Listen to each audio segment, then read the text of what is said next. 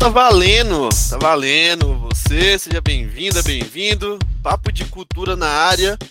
Luiz Felipe falando aqui, host do podcast. Super convidado, Jean Escavinato. Acertei, Jean? É isso aí, cara. Tudo ah, bem, Luiz? Beleza.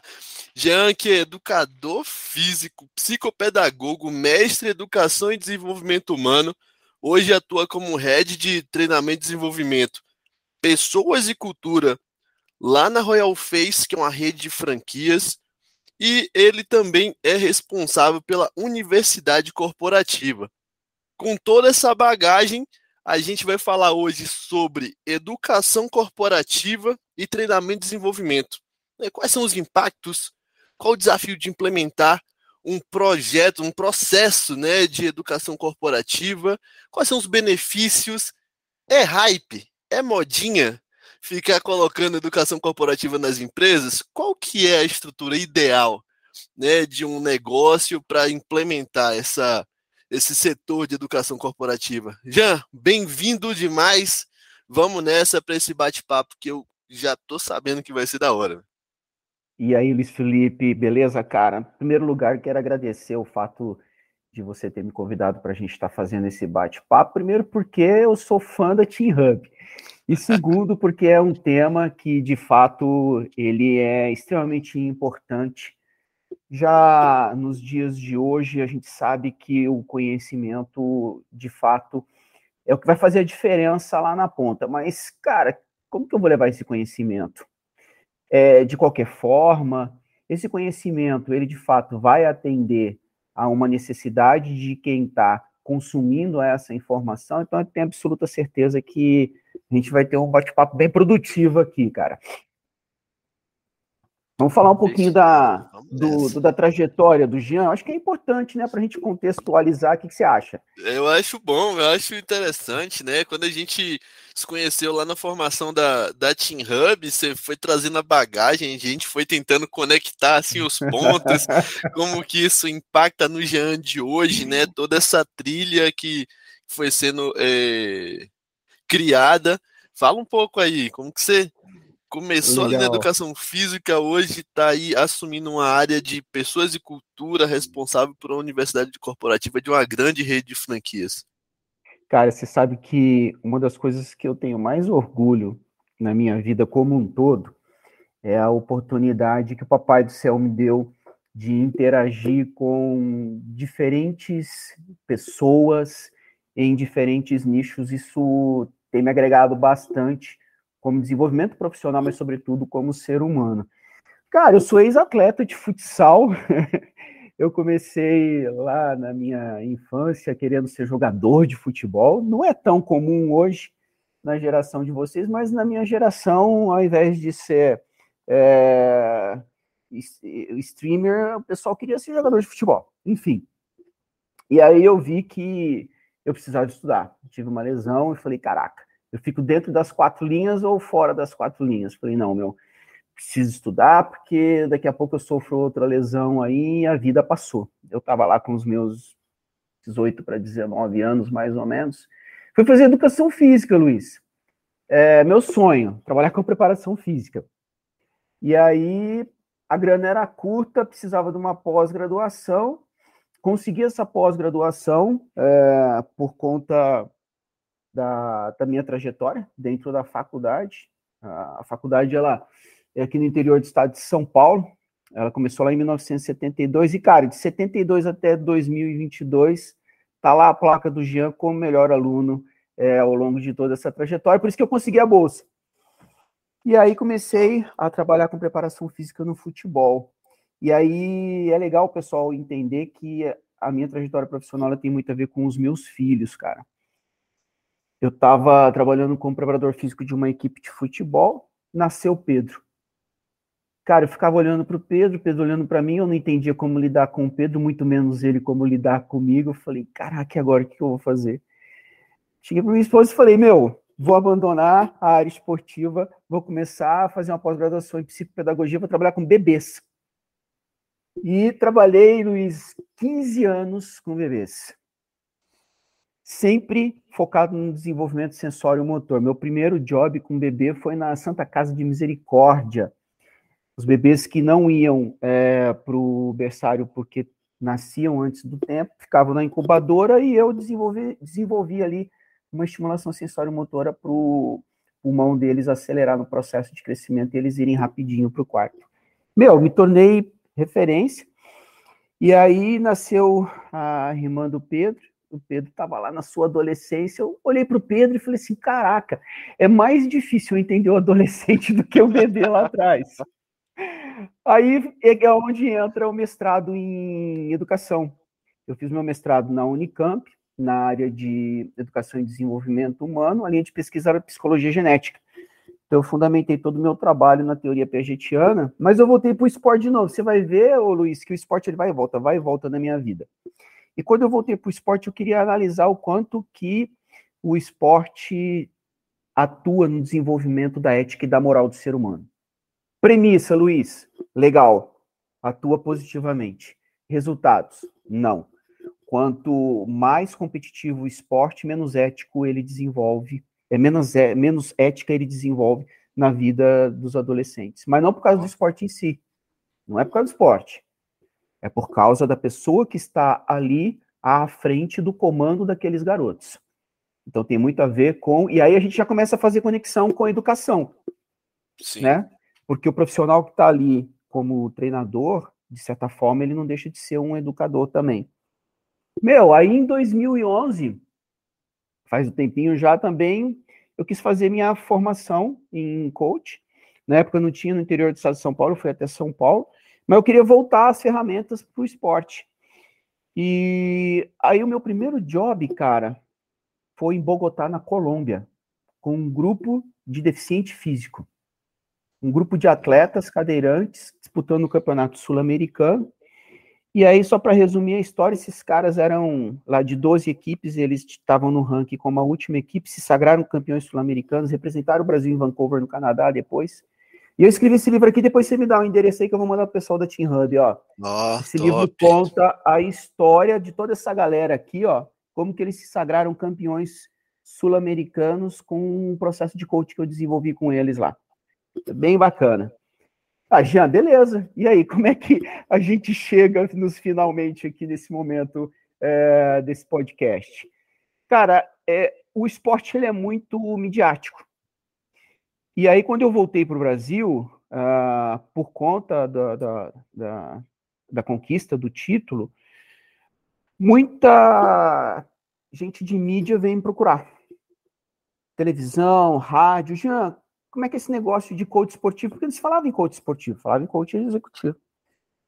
Como é que é esse negócio de, de, de coach esportivo, como é que funciona? E aí foi um pulo para o ambiente corporativo, para trabalhar com desenvolvimento de liderança.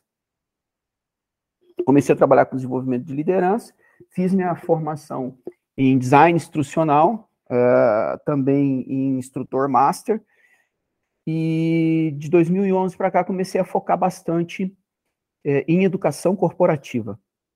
E aí é onde entra a parte do, do EAD e a parte da, da universidade corporativa. Cara, resumindo assim, basicamente é isso. Essa é pouca, pouca coisa, né? Pouca coisa. É muita é, loucura. Mas é, é, é, a questão até de, de a gente abordar o, o, o lifelong learning, né? Show. Que, pô, cara, é, você não parou de se desenvolver, por hum. mais que em algumas áreas, se a gente for analisar bem friamente, né, sem um contexto, elas são de, desconexas, né, mas quando a gente olha a, a jornada pessoal, profissional e o porquê de cada é, formação feita, desde quando você começou a, a universidade até agora, né? Tem três meses você terminou a formação da Team Hub, né? Dois, três meses. Então se continua dois meses, dois meses né?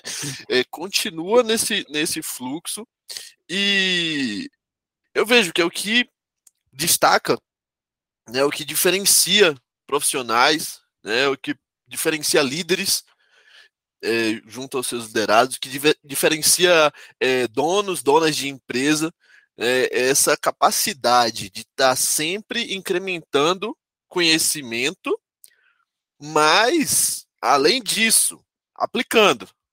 Né?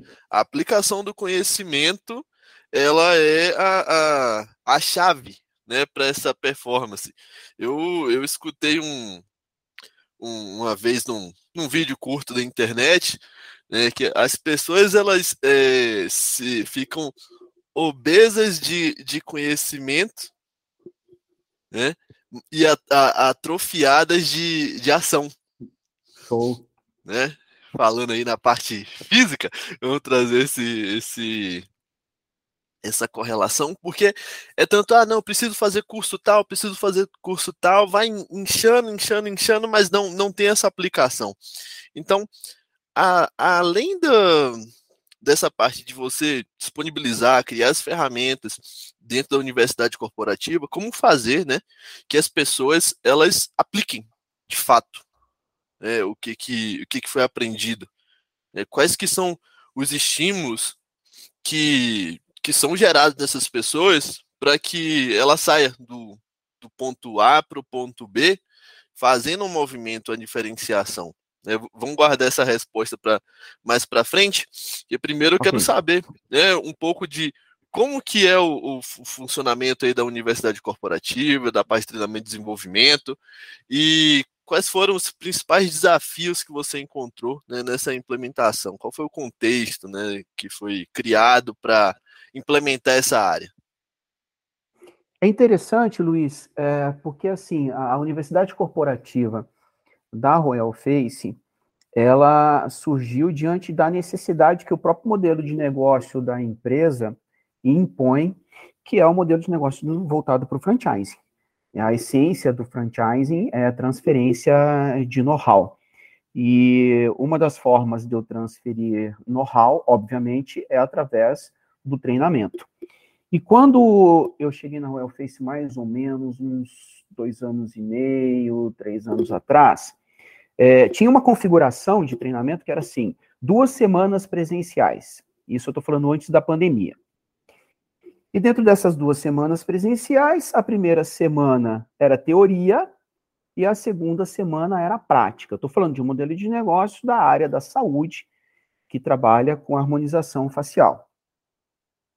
Aí eu falei, cara, não faz sentido eu pedir para o investidor designar parte dos colaboradores, né, que configuram lá uma clínica padrão na Royal Face, para ficar duas semanas, sendo que uma dessas duas semanas é teórico.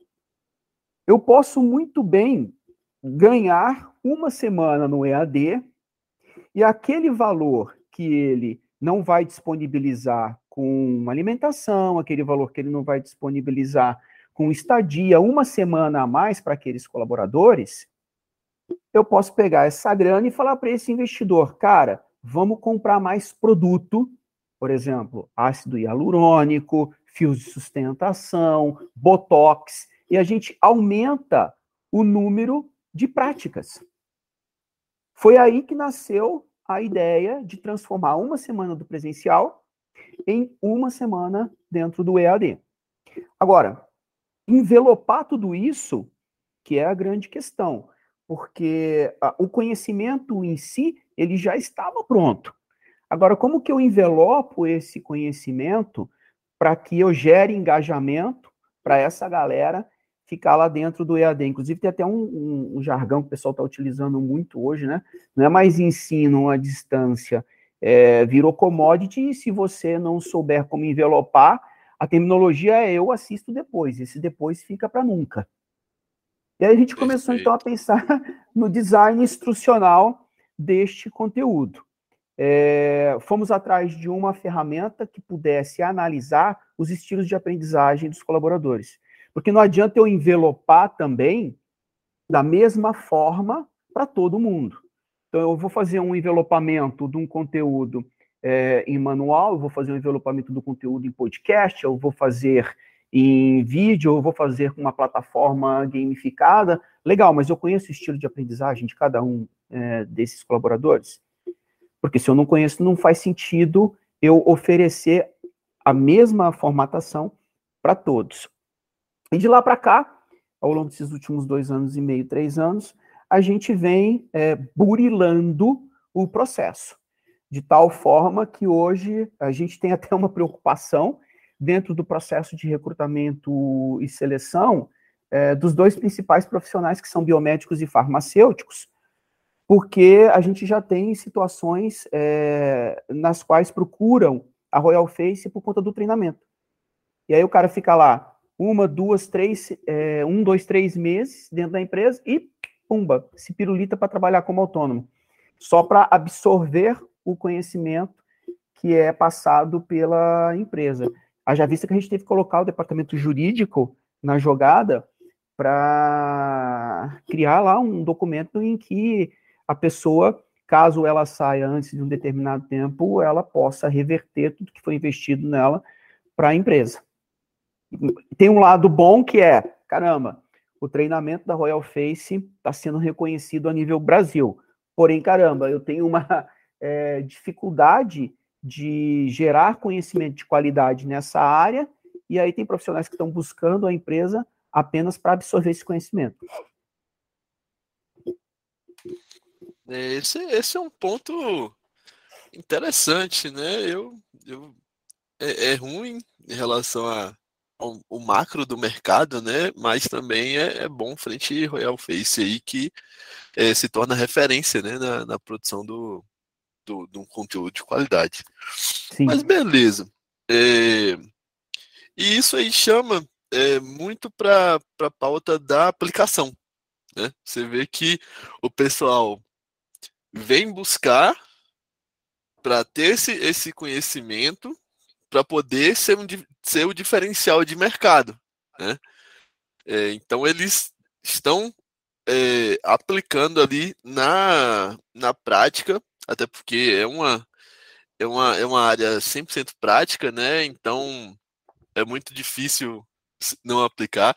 Mas vamos pegar um contexto né, que a atividade ela não seja é, 100% prática, né? Ou, ou, na, própria, na própria questão da universidade vai ter é, informações sobre é, rotinas do dia a dia, é, aberturas de chamado, envios de comunicação, padrões né, da empresa, é, e que também precisa ser seguido com atenção. Como fazer com que aquele novo colaborador, aquele novo franqueado, além de entregar o conteúdo, como fazer com que ele faça de fato o que está sendo direcionado? Cara, que pergunta bacana. É, eu sempre procuro ensinar para a galera o seguinte: enquanto eu estou vinculado ao sistema de ensino básico, que sai, eu diria até uh, o ensino superior, eu não tenho muita escolha. Aquilo que uh, é projetado em termos de conteúdo programático me é colocado goela abaixo.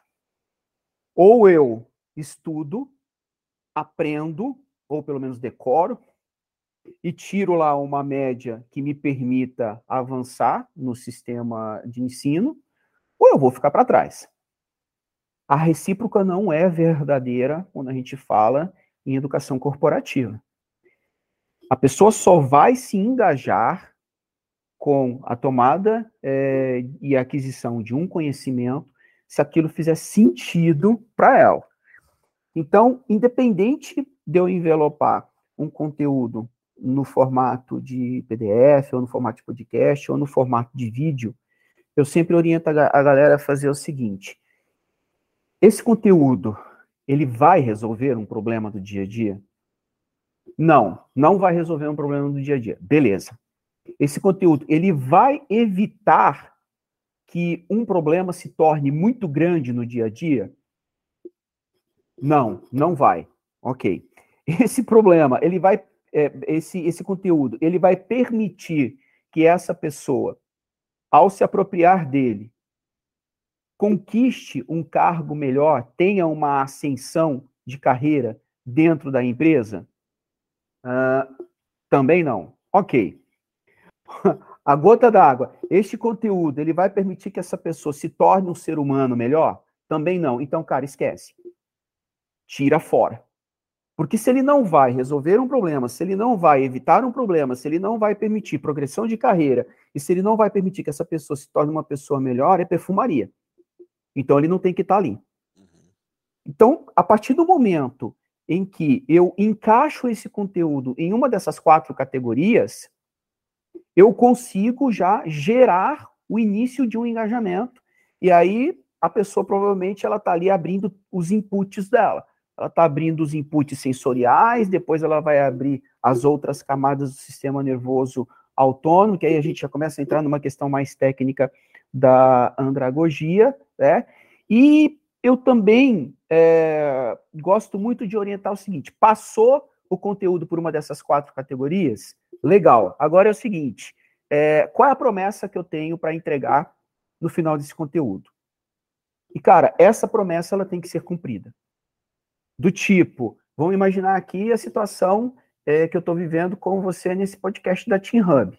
Cara, eu prometo para a galera que está nos ouvindo, talvez na hora de editar isso aí tem que voltar lá para o começo, mas eu prometo para a galera que está nos, eh, nos ouvindo, né, no podcast, que ao final desse podcast eles vão entender razoavelmente sobre como engajar as pessoas em uma universidade corporativa. E essa promessa eu tenho que cumprir lá no final. Né? E como que a gente vai saber se a gente cumpriu essa promessa ou não? Galera, aí é o seguinte, é, nos comentários aqui vocês colocam se a gente conseguiu cumprir essa promessa ou não. E a gente avalia isso. Perfeito. É, a, a coleta do feedback, ela é, o, é a comprovação, né? Ou então o, o uso de uma plataforma também, mas para coletar feedback, né? Senão a gente não, não sabe em nenhum cenário, né? Em prestação de serviço, em criação de conteúdo, em produto físico, é, se você não, não colhe ali o, o, feedback, você não consegue otimizar. É, não pode é, criar coisas para entregar mercado sem ouvir mercado. Princípios, dá, princípios, básicos, né? Então, é, até a questão da, da universidade corporativa precisa, é, imagino, né? Eu, eu tô, tô aqui deduzindo, mas é, creio que, que vai fazer sentido. Antes de preparar o conteúdo, ouvir as áreas, né? Ouvir é, líderes técnicos, é, o operacional, desde a parte de recepção até níveis de gestão, né? ouvir entender quais são os principais pontos de, de atenção que vão levar essas, esses quatro pilares que você trouxe aí do, dos tipos de conteúdo para assim poder é, criar esse material, né? Porque não é um material somente técnico, né? Tem coisas comportamentais, tem coisas de Sim. processos do dia a dia e imagino que também tenha é, coisas relacionadas a valores da empresa, cultura da empresa. Né? Se, se você me permite, é, eu passei por uma experiência recentemente em que eu fui fazer um levantamento de necessidade de treinamento. E aí a gente tem uma regrinha também, cara, quando eu vou fazer um levantamento de necessidade de treinamento, né? Esse, esse treinamento, ele vai é, diminuir um gap de habilidade, diminuir um gap de conhecimento, melhorar um processo, melhorar um procedimento. E aí, no levantamento de necessidade, o que a gente percebeu? É, o objetivo do líder da área era atingir as metas que não estavam sendo atingidas. A gente precisa fazer um treinamento para atingir as metas que não estão sendo atingidas. É, a nossa empresa tem uma cultura de mercado, é, é, aqui é no chicote, faca nos dentes, vamos para cima e está faltando treinamento para essa galera. Beleza. Quando a gente foi fazer o levantamento de necessidade, qual não foi a nossa surpresa? Que ninguém precisava de treinamento. O que precisava era readequar a meta que era completamente fora do cabo, inclusive de benchmark de mercado. Então, o treinamento também não resolve tudo. É, às vezes você imagina que o treinamento é a pílula mágica que vai resolver o seu problema. Mas o problema é você ter bom senso para criar uma meta realista. não vai adiantar você fazer treinamento para isso. Oh, perfeito. É que eu, eu, vejo muito. É uma coisa que eu acredito também, né? A gente tem. Vamos imaginar aí quem está escutando. É, linhas, né? Uma, uma linha. Uma linha num gráfico. E aí o treinamento ele vai servir para impulsionar, né? Vai servir para é, acelerar essa, esse andamento da linha. É, essa linha ela está pendendo para baixo. Se você põe um treinamento, existe um risco de você potencializar um cenário negativo. É porque você não definiu qual que é o real motivo, qual que é o real contexto, e as pessoas vão ficar otimizadas para realizar uma ação que ela não condiz com o resultado final. Uhum. Então, entender esse contexto, fazer esse, esse balanço do, do que, que de fato é a motivação e refletir sobre, né, porque você teve o bom senso né, é, de seguir um processo que é perguntar, é, interpretar o cenário para ver, pô, é, é o que vai resolver? De fato ou tá faltando esse essa análise mais crítica, se colocar no lugar de que é, alguém é, teve uma decisão equivocada na definição do, da meta. E sabe que, que eu percebo que está faltando muito hoje, ô, ô Luiz? É, cara, back to the basic. Uhum. Vamos voltar para o básico? Nossa. Você ouviu a pessoa?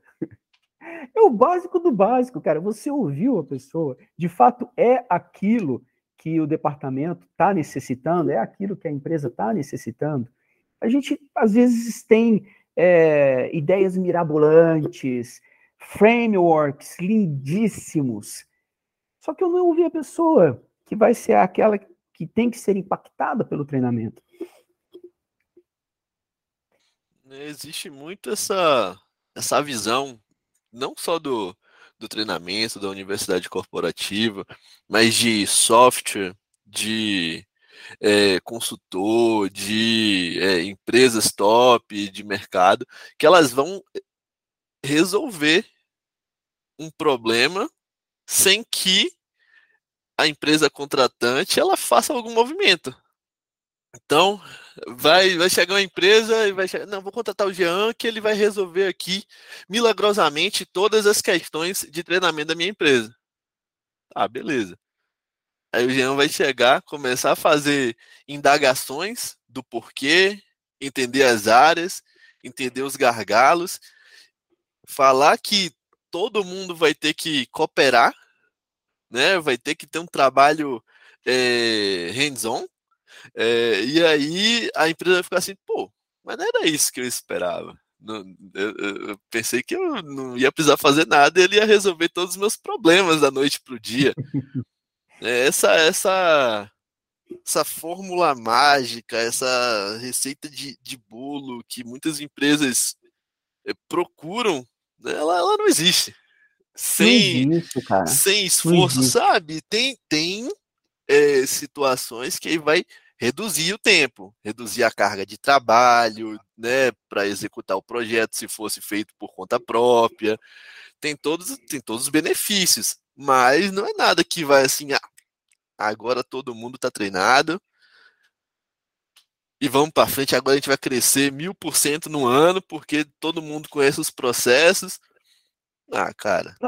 Para, e, né? e, e, existe uma, uma é, confluência de conhecimentos que são necessários para que você, de fato, é, tenha um, uma universidade corporativa eficaz, eficiente. E eu gosto muito de trazer exemplos.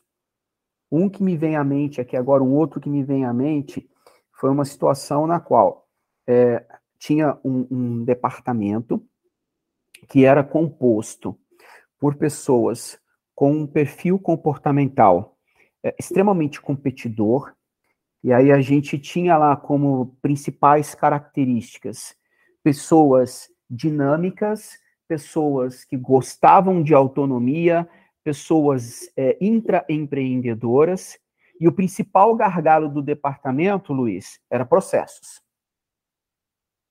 Okay. E aí o treinamento. tava, com essa galera aí, com esse é, perfil aí. O treinamento estava vinculado a melhorar os processos. Só que, meu, os caras, eles têm um perfil comportamental em que eles estão preocupados com o todo e não com as partes. E aí os processos ficavam em segundo plano. E naquele momento, o ideal era fazer uma reconfiguração da equipe e não um treinamento. Sim. E, e, isso acontece, eu tenho absoluta certeza que você tem experiências legais também. Isso acontece muito, muito. É, no começo você falou sobre a questão do, do, dos valores, né? Ah, vamos fazer treinamento para a gente é, imputar na cabeça das pessoas os valores, para a gente imputar a missão, para a gente imputar a visão, vamos fazer dinâmica, vamos levar essa galera lá para Brotas, vamos colocar essa galera dentro de um bote, vamos fazer a descida do rio, e a hora que chega a descida do rio, esses caras eles têm uma, uma visão de mundo diferente daquela que a empresa quer propor. E a empresa não está errada de querer propor aquilo, e os caras não estão errados de ter uma visão de mundo diferente. O problema é que ninguém percebeu que não dá match um com o outro. Exatamente, exatamente. É, e, e, nesse ponto, né, por isso que não pode ser o trabalho de um só. É, não dá para ser o trabalho de um só. Porque essa percepção de que precisa reconfigurar entra muito depois na questão de entender né, quais que são os objetivos da empresa, qual que é a estrutura organizacional, qual que é a cultura que está vivida, qual que é a cultura que é a desejada e necessária para atingir esses objetivos, e como fazer essa, esse direcionamento né, da, das, das, dos setores, das pessoas, dos líderes, para esse objetivo maior. Vai ter que acontecer reestruturação, vai, pode ser que aconteça desligamento, mas também pode ser que um recrutamento pessoas complementares, né, com um perfil que vai ser, nesse caso, muito mais organizado para processo, para otimizar a rotina desses que são mais dinâmicos e eles exercerem as suas habilidades no máximo, cada um, né? Pô, se eu sou dinâmico e isso traz resultado para mim, para a empresa, para o todo, deixa eu continuar sendo dinâmico aqui né? Traz uma pessoa que vai ficar super feliz, super satisfeita de olhar CRM, de olhar planilha, de olhar a ah, base, tudo para entender esses processos e, e, dar os insumos, né? Porque isso é um ou outro pode ser que se destaque, pode dar certo nesse treinamento. Ah, não, beleza, quero fazer uma transição aqui para ser uma pessoa mais analítica, entregar e tal. Mas isso também demanda tempo, né? demanda muito desenvolvimento. E aí, mais uma vez, ambas as partes precisam estar dispostas.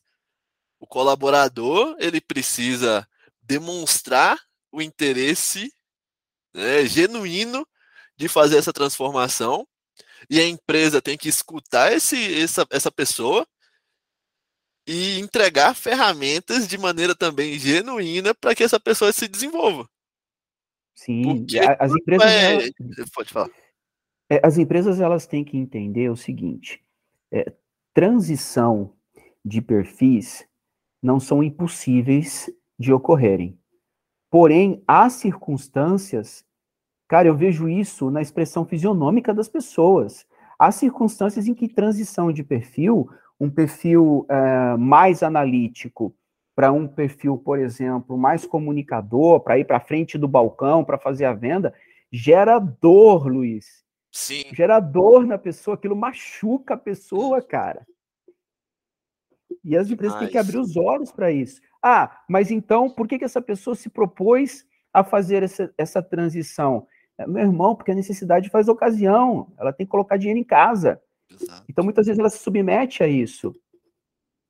Perfeito, perfeito. É, a, o, o olhar para o todo, né? A gente está falando num, num cenário aqui de é, uma economia que, que não vai caminhando tão bem, né, com é, o mercado oscilando bastante, mas é, as pessoas elas continuam sendo pessoas. Né? Os humanos continuam sendo humanos.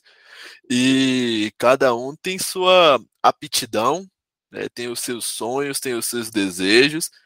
Então, empresas e pessoas, né? Porque pessoas que estão é, representando ali algumas decisões, elas precisam escutar. É, não só impor, né? não só dizer, ah, faz isso, faz aquilo, não sei o quê. Assim, que que pode parecer até engraçado, algumas pessoas podem estar escutando, né? Achando, tá, tá, Luiz, Luiz tá, tá louco, eu quero é performance, eu quero é, eu quero é dinheiro na minha empresa, mas pô, a custo de quê? Né? Isso é sustentável? É sustentável você é, ter colaboradores que tão, estão fazendo certas ações, mas que elas não estão satisfeitas? A gente viu um boom de pedidos de demissão em massa, né? Nível Sim. Estados Unidos, nível Brasil, por uma questão de, de saúde mental, né? de insatisfação. E muitos eu... desses pedidos sem ter um, uma outra oportunidade em mente. Né? É... Em cima do que você acabou de falar, eu fiz uma, uma pesquisa recente, uma enquete no meu LinkedIn. E depois, se você quiser, eu disponibilizo aí para a galera o, o link do meu LinkedIn. E a pergunta era a seguinte: se você for mandar embora hoje, agora, nesse exato momento, você tem um plano B, quiçá um plano C? Cara, tudo bem que foi uma, um grupo de respostas dentro da minha bolha do LinkedIn, ok?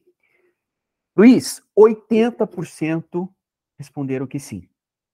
Se fosse mandado embora agora, teria um plano B ou um plano C.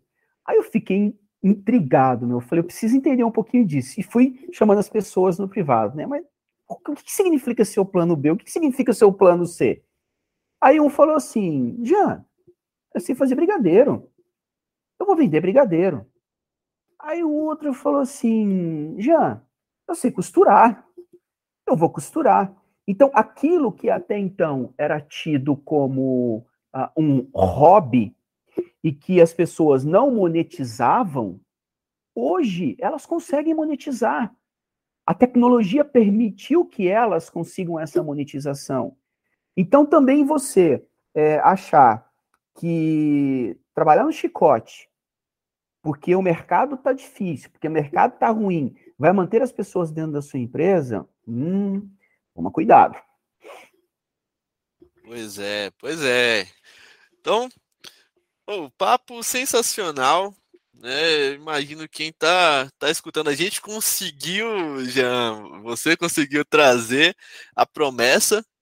É, acho que. Vamos ver nos comentários depois. É, é assim, a gente tá aqui conversando, mas imagino que né, a pessoa que está escutando é, conseguiu entender aí de maneira descomplicada aí alguns impactos, né? É, alguns desafios e alguns cenários né, da implementação de uma universidade corporativa é, e um pouco do da sua trajetória, do comportamento do mercado atual né, e, e realmente o que que é, as empresas elas é, como que elas podem se comportar frente a esse cenário, né, esse cenário atual nosso, para poder reter, engajar, performar bem frente aí à concorrência, frente aí a oscilações de financeiras. Então, eu só posso nesse momento te agradecer né, por esse, esse papo super bacana. Agradecer você também que está escutando a gente até agora. Esse episódio, para mim, foi muito bacana, muito bacana mesmo. Já, muito obrigado, cara. Dá aí, eu, ó, eu gosto sempre no, no final de cada episódio. Um agradecimento básico, aí uhum. você faz seu jabá aí, põe rede social, o que, que, que, que você costuma trazer lá. E uma mensagem de reflexão direcionada para quem você quiser donos de empresa, é, é, empreendedores, para é, colaboradores, líderes. Você que manda. Show de bola. Em primeiro lugar, cara, agradecer você, agradecer a galera da Team Hub pelo convite. É, eu entendo que a minha missão de vida ela só vai fazer sentido no finalzinho dessa régua, dessa jornada, se eu olhar para trás e tiver impactado o maior número de pessoas possível positivamente. E essa oportunidade aqui, ela me permite que eu me aproxime um pouco mais da minha missão.